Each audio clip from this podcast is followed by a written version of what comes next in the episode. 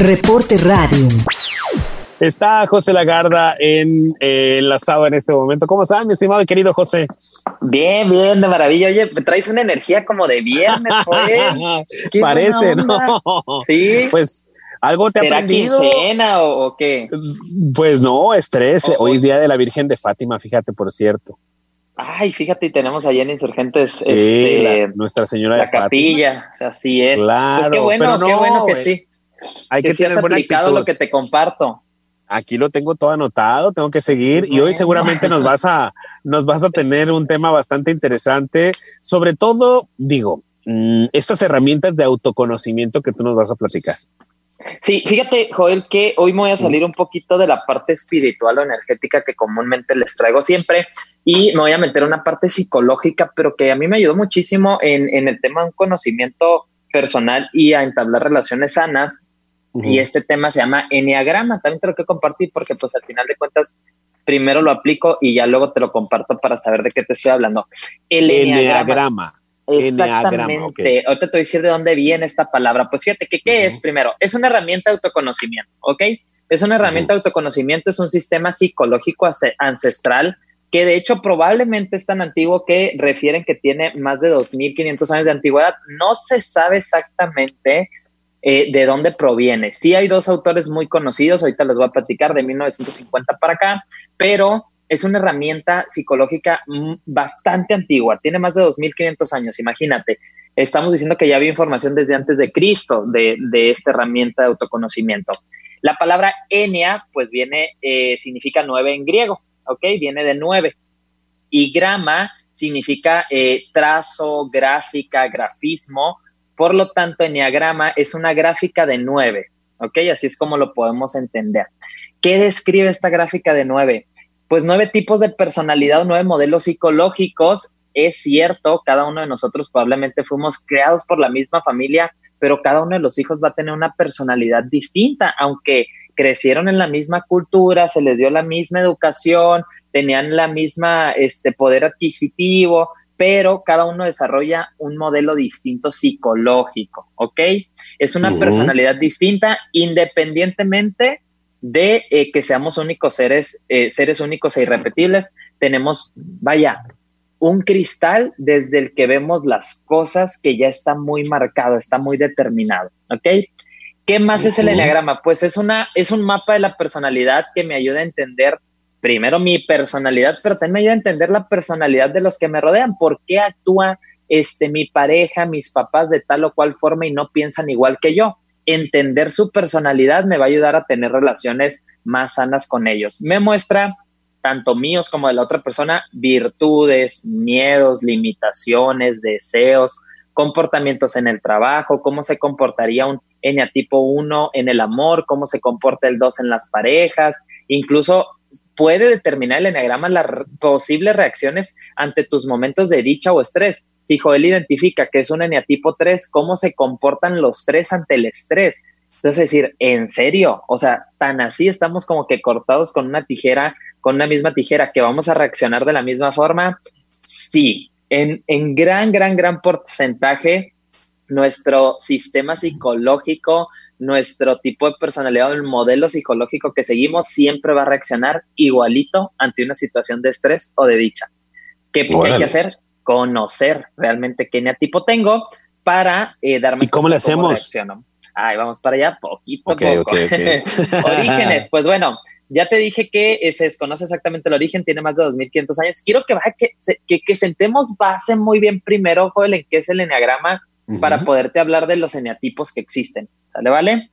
Sí. Hay dos padres muy conocidos del Enneagrama que este, los padres del Enneagrama se les conoce a, a Oscar Ichazo y a Claudio Naranjo porque hicieron aportaciones muy valiosas al Enneagrama como en 1950, pero miles de años después de que el Enneagrama ya existía, pero la referencia que vas a encontrar siempre sobre Enneagrama pues va a ser de Claudio Naranjo o de Ichazo, ¿ok? ¿A qué me ayuda? Lo que dice Carl Jung, lo que no haces consciente se manifiesta en tu vida como destino. Eso que tú piensas, uy, me pasó esto, esta cruz, siempre tropezo con la misma piedra, es porque no lo estás haciendo consciente. Y como el ego siempre va a buscar un culpable, va a decir, pues es el destino que me tocó, ¿no? No, hay que Sí, hacernos claro, como resignado. ¿no? Exactamente. Entonces, como resignado, nombre, hay que hacernos consciente de quién soy para poderme comunicar mejor, para tener relaciones de amistad más sanas, para comunicar mejor con mi pareja, con mi familia, incluso con mis hijos o para educarlos, ¿no? El enneagrama, ya vamos a entrar al tema de cómo conocernos, nombra nueve modelos mentales, ¿ok? Y los, los llama eneatipos. No quiere decir, Joel, y a todo tu auditorio, que el uno sea menos o tenga menos valor que el nueve. Simplemente es una forma de llamar al modelo mental, ¿ok? Para no ponerles nombres o etiquetas, mejor se les llama con números, pero nada tiene que ver que el número tenga un valor más alto, ¿ok? Simplemente te está describiendo un eneatipo de personalidad. Insisto, porque si tú identificas que eres uno, no quiere decir que tu pareja, que es un cuatro, valga más que tú. Simplemente es la forma de llamar al modelo mental. ¿Me sigues?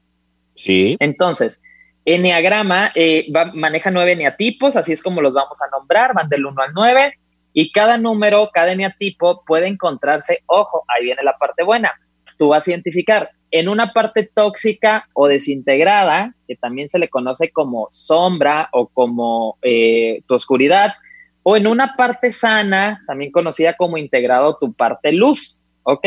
Entonces queremos ver si estás en lo tóxico, desintegrado, o si estás en tu parte sana o integrada, ¿sale? Ahí les van, vamos a irnos con el primer enatipo.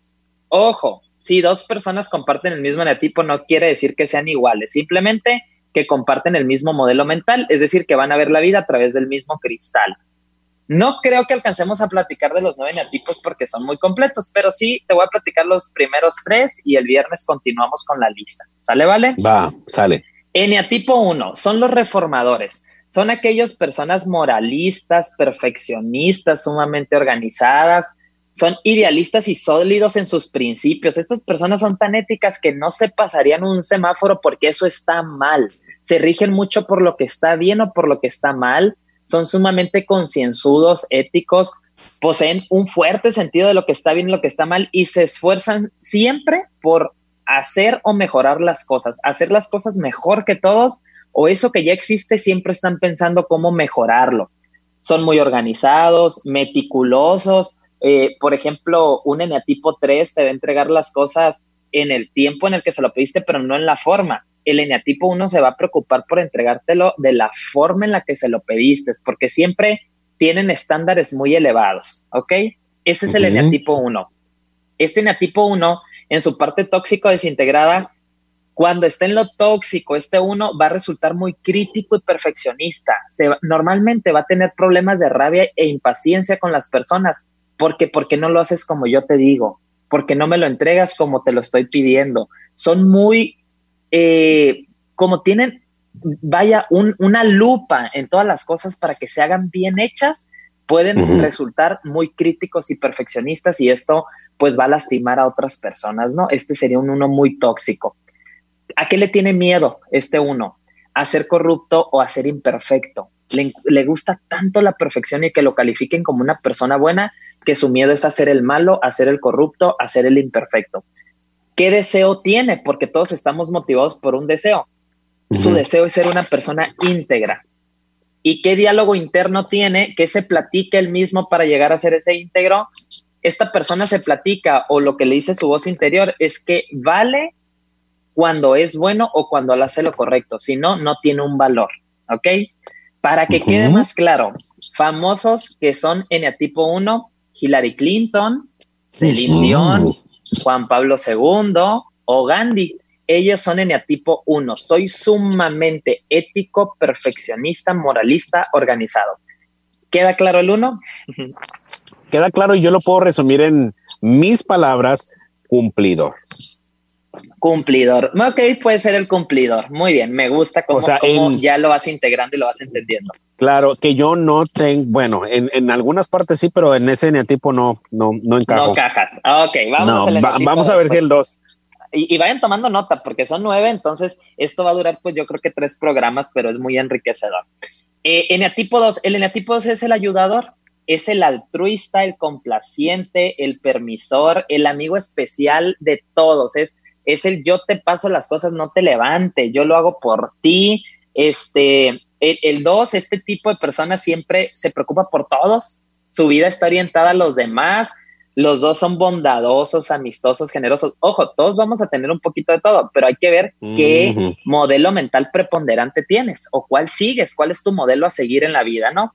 Son amistosos, generosos, pueden ser muy sentimentales, lloran junto contigo, aduladores y, obsequiosos. Ellos siempre están dándote, te gustó mi reloj, me lo quito y te lo doy, porque yo vivo para el otro. ¿Cómo sería un dos tóxico? por lo general va a tener problemas para cuidar de sí mismo. Se olvida de sí, como siempre anda ayudando y es arroz de todos los moles, pues se olvida de sí mismo y no reconoce sus necesidades, se, olvida de sí, suelen hacer cosas, fíjate, lo que lo motiva al dos, hace cosas pero para sentirse necesitado, o sea, soy esa amiga tan ayudadora tuya que siempre me meto hasta la cocina, pero lo hago para que me necesites, me vuelvo una necesidad tuya. Oh, órale. ¿Por qué? Porque lo que está buscando y su miedo es a no ser amado. Entonces el dos necesita ser sumamente altruista y ayudador para que me ames, para que me tengas contigo. ¿Ok? Ese es su miedo, el, el, no ser digno de amor. Su deseo, pues, es sentirse amado, él desea sentirse amado y su plática interna es que se dice, dos, José María, tú vales si eres amado por los demás, si eres amigo. Híjole, al dos, si se te pasa olvidarlo a la fiesta, lo matas. No, no, no, no, no, no, no, porque ya eso está, es un sinónimo de que no lo quieres y no lo tomaste. ok.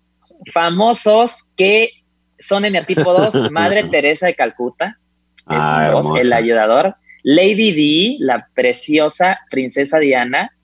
Y en personajes de caricaturas, Campanita. Campanita es un 2, siempre se anda desviviendo por ayudar a los otros. Mm, órale, interesante. Y vamos con el eneatipo 3 que vamos a cerrar el día de hoy el programa con este eneatipo. El eneatipo 3 es el triunfador. El triunfador busca ser el modelo a seguir, es el comunicador, busca estar en un estatus mejor, es el mejor, siempre busca ser el mejor, ¿ok? Es un tipo orientado al éxito, las personas tipo 3 son seguras de sí mismas, son atractivos, son encantadores en su forma de vestir, de hablar, cómo huelen, cómo caminan, ambiciosos, son competentes, tienen mucha energía, le sacan 25 horas al día, siempre son hormiguitas, están haciendo algo. Este también puede ser conscientes de su posición y, les gusta estar motivados por su progreso personal. Se van ellos mismos echando flores y se dicen al espejo qué bonito, qué bárbaro, qué guapo estoy, qué chulo amanecí, ¿no? Suelen preocuparse por su imagen, ellos viven de la imagen, ¿ok? Por lo que los demás piensan, o sea, mi factor medida si voy bien o voy mal es la opinión de los demás. Este, normalmente tienen problemas de adicción al trabajo y a la competitividad, no como el uno que busca ser ético. Él busca, el tres busca ser competitivo, ser mejor que los otros, ¿ok? Colgarse más medallas. Este, en su parte tóxico desintegrada, el 3 va a ser muy vanidoso y se va a creer superior al resto de los demás, ¿ok? Siempre va a vivir de las apariencias y va a ser muy desconfiado, porque para ellos lo más importante es aparentar que ser. O sea, yo no busco ser, yo busco aparentar que soy. Por lo tanto, creo que todo el mundo maquilla las cosas para aparentar otra cosa y caigo en la desconfianza. No sé si me expliqué. Sí, claro. Como yo maquillo, siento que todos maquillan. Ese sería un tres muy tóxico, o sea, un pensamiento muy, ya muy, muy, muy maniatado, sí, ¿no? Sí, sí, sí, sí. ¿A qué le tiene elaborado y actuado, ¿no? Muy actuado. ¿A qué le tiene miedo? A ser eh, despreciado por los otros o, a carecer de valor, porque él piensa que por su estatus lo quieren. ¿Ok? Su deseo básico, pues sentirse valioso, sentirse deseado. Fíjate, les encanta que la persona los deseen y ser aceptado. Su diálogo interno, él se dice, Tú vales si tienes éxito. El que no tiene éxito no vale nada, ¿ok? Y famosos que son en el tipo 3, Bill Clinton, Elvis Presley, John Travolta, Madonna, Michael Jordan, Whitney Houston, y en personajes de caricatura Superman es un eneatipo 3. Y no, se la garda es eneatipo 3, hay que decirlo, no desintegrado, pero pues ahí lo voy trabajando, ¿no? Pero. Pues fíjate, pues yo que creo que tengo en el resumen, tengo que admitir que tengo en etipos eh, mm, un poco del 1, un poco del 2, algo, algunas chispas y mucho del, del número 3, que lo resumí en 1, cumplidor, 2, amable, que le agradezcan, que le reconozcan, y el 3 como el competidor, que me admiren. Ok, fíjate que ahí hay algo bien importante, Joel. A ver. Que que solo vas a, sí podemos tener características de todos, pero en el momento en el que tú tengas 51% del 3, 49% del 2, tú eres, tú eres 3. ¿Me sigues? Ah, ok, porque está el ¿Cuál es tu preponderante? Ajá. Órale. O sea, tú vas a tener un, un eneatipo base. Ese es tu eneatipo base. Y de ahí te vas a poder mover a los otros, pero siempre vas a tener una base de lo que estás buscando. Dices uno, cumplidor, pero a lo mejor estoy buscando tener las características del uno cumplidor porque realmente soy el tres exitoso. Como quiero ser exitoso, sé que tengo que mm. cumplir para poder ser exitoso. Wow, no, pues qué interesante está esto. Ya quiero que sea viernes. el viernes le seguimos, damos una breve introducción por si se les pasó de qué es el ah. esta herramienta que nos ayuda a conocernos y sobre todo que hay algo bien padre que también lo vamos a platicar en programas más adelante. Si yo sé, Joel, que tú eres mi jefe y tú eres un eneatipo 3, por lo tanto a ti te gusta la imagen, el prestigio, yo mis trabajos te los voy a entregar muy bien eh, visualmente. En excelencia. En excelencia, porque eso es lo que tú buscas como tres. Si yo tengo un jefe dos ayudador, eh, en la medida en la que mi jefe vea que yo ayudo a los demás, que yo me preocupo por mis compañeros, que no trato de competir, sino que trato de hacer una común unión con los demás, comunión, ¿no? Trato de hacer una comunión con los demás, mi jefe me va a admirar porque va a decir, le voy a agradar el ojo, vaya. ¿Me sigues? Sí, claro. Entonces, es una herramienta que tanto sirve para ti como sirve para los demás, para que sepas llegar Oye, Pues el caso es identificarnos. Recuérdanos tus redes sociales, José. José Lagarda MX en Facebook, Twitter, Instagram. Este sábado tengo, eh, como todos los sábados, taller gratuito a las 9 de la mañana por Zoom. Eh, este sábado el tema que toca es introducción a un curso de milagros. Este va a ser el taller este sábado, dura una hora y media, de 9 a 10 y media de la mañana. Para inscribirse, por favor, mándenme un mensajito a través de las redes sociales, puede ser por Facebook, Twitter o Instagram, José Lagarda MX. Perfecto, mi José, muchísimas gracias, excelente como todos los días eh, tu participación, así que esperaremos ya ansiosos el viernes. Gracias. Muchísimas gracias y por ahí le encargo el podcast Maestro Rechín, que ahora sí me queda muy bien siempre. Yo creo que Maestro Rechín debe ser un eneatipo 1. ¿Dónde lo ubicamos a? ¿Dónde? No, pues todavía nos faltan muchos.